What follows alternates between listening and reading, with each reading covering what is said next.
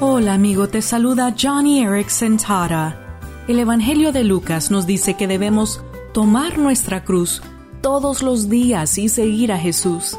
Bueno, a veces esa cruz puede sentirse bastante pesada.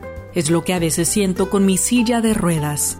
Pero a la vez pienso en el propósito de Dios para una cruz. Es donde muere el pecado. Fue cierto para Cristo y es cierto para nosotros. Ya sea una enfermedad o problemas de la vida, se trata de que hagas morir toda preocupación, ansiedad, resentimiento y egoísmo. El plan de salvación de Dios es rescatarnos del pecado, no solo cuando creímos por primera vez, sino día a día cuando tomamos nuestra cruz y morimos a los pecados por los que Jesús murió en su cruz. Hoy, da un paso de gigante en tu crecimiento en Cristo. Sé como Él, toma tu cruz y síguelo.